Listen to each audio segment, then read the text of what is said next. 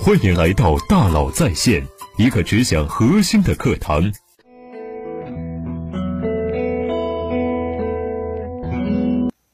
今天呢，我想和你谈一个我深有感触的思维陷阱，那就是不要和没有全局观的人讨论战略。什么叫全局观呢？这世界上所有的东西都是被规律作用着，以一种叫做系统的方式存在着。要素是系统中你看得见的东西，关系是系统中你看不见的要素之间相互作用的规律。看到要素，看到要素之间的关系，更看到这些关系背后的规律，是为全局观。举个例子，不少企业家知道旺铺很重要，可是旺铺为什么这么重要？是因为更好的地段带来更多的人流，所以人流其实才是旺和铺这两个要素之间的关系，这是关系背后的规律。如果理解了这一点，你就可以把这个规律推演到整个系统中，哪里人流多，哪里就会旺。于是，早期的 PC 电商，后来移动电商、微商，后来的社群经济，现在的网红，未来的移动直播、虚拟现实，就一下子都理解了。理解了关系和关系背后的规律，你不但能在复杂的系统中理解现在，甚至可以一定程度上去预测未来。所有的战略都是站在未来来看今天。朋友开车送我去佛山，他说：“你看，战略就像选车道，选错了道，就算你开宝马，也只能眼睁睁被吉利超过。”说的真好。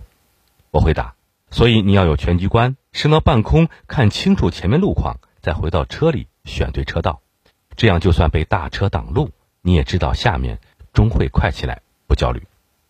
战略就像是选车道，比你开什么车，谁来开更重要。可是。”选中正确的车道的前提是你要有凌空俯视的全局观。那如何才能拥有全局观呢？在数学系里面呀，有一门学科叫系统论，这门课程呢让我此生受益匪浅。我建议啊，如果有可能的话呀，每位企业家都可以去学习系统论，学习用关联的整体的动态的方法呢去看问题的能力。关联性，事物之间呢都不是孤立存在的。它是相互作用着，这种相互作用叫做关联性。比如说，旺和铺之间的关系，平台和产品之间的关系，引爆点和网络效应之间的关系，企业文化和人性之间的关系，个体理性和群体感性之间的关系。整体性，很多事物和要素加上若干相互之间的关联，构成了系统。一旦相对边界清晰的系统形成，就会浮现出输入、内部机制、输出三个物体。这个叫做系统的黑盒子，内部你用理解或者不理解的方式呢，精密运作着。比如货币政策会如何刺激本国经济，人员结构扁平化会如何刺激员工的积极性，引入风险投资会如何刺激公司的创新意识，价格策略会如何影响着消费者购买冲动。动态性，一个系统的要素和要素之间的关联不是恒久不变的，一旦把时间加进来，那就更好玩了。五年之后的人类生活方式是怎么样的？今天最强大的公司还会强大多久？你今天看到的结果是今天的行为导致的吗？你学习今天的苹果还是三十年前的微软？短期的利益是长期成功的成本吗？在商业环境巨变的今天呢？你要懂得关联的、整体的、动态的去看问题。当你拥有关联的二维、整体的三维、动态的四维看待事物的能力，你就拥有真正的全局观。可以站在未来看今天。为什么不要和没有全局观的人讨论战略呢？在商业环境变化不快的时候呢，思维容易懒惰，在一些人的脑海里，复杂多维的系统论会退化为简单单向的因果论。你只要做好这个，就可以得到那个。甚至一些人的脑海中啊，因果论会进一步退化为经验论。人家就是这么做的，成功了，我也要这么做。但甚至对一些连思考都不思考的人，经验论会继续退化为乱权论。我什么都不信，我只相信我通过尝试犯错得来的教训。乱权就能打死老师傅。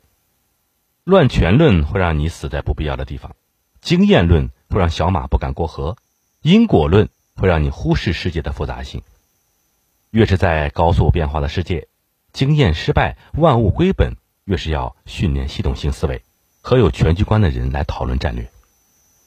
好，我们来小结一下。有人去拜访子贡，说一年有几季？子贡说春夏秋冬四季。那个人说错，只有春夏秋三季。两人争论不下，去问孔子。孔子观察来人后说：“是的，只有三季。”来人满意离开，子贡不解。孔子说：“来人一身绿衣，分明是田间的蚱蜢。蚱蜢春生秋亡，一生只有春夏秋，哪里见过冬天？在他的思维里，完全没有冬天这个概念。你和他争论三天三夜，都不会有任何结果。我们把没有全局观的人称之为三季人，不要和三季人讨论四季，不要和没有全局观的人来讨论战略，否则你会死在他思维里从来不曾存在的那个冬天里。”最后呢，再次祝愿每一位创业者、转型者都能避开一路陷阱，获得最终的成功。欢迎加微信幺三五二五幺六六二九来领取十点商学院的精彩内容。感谢您的收听，咱们明天见。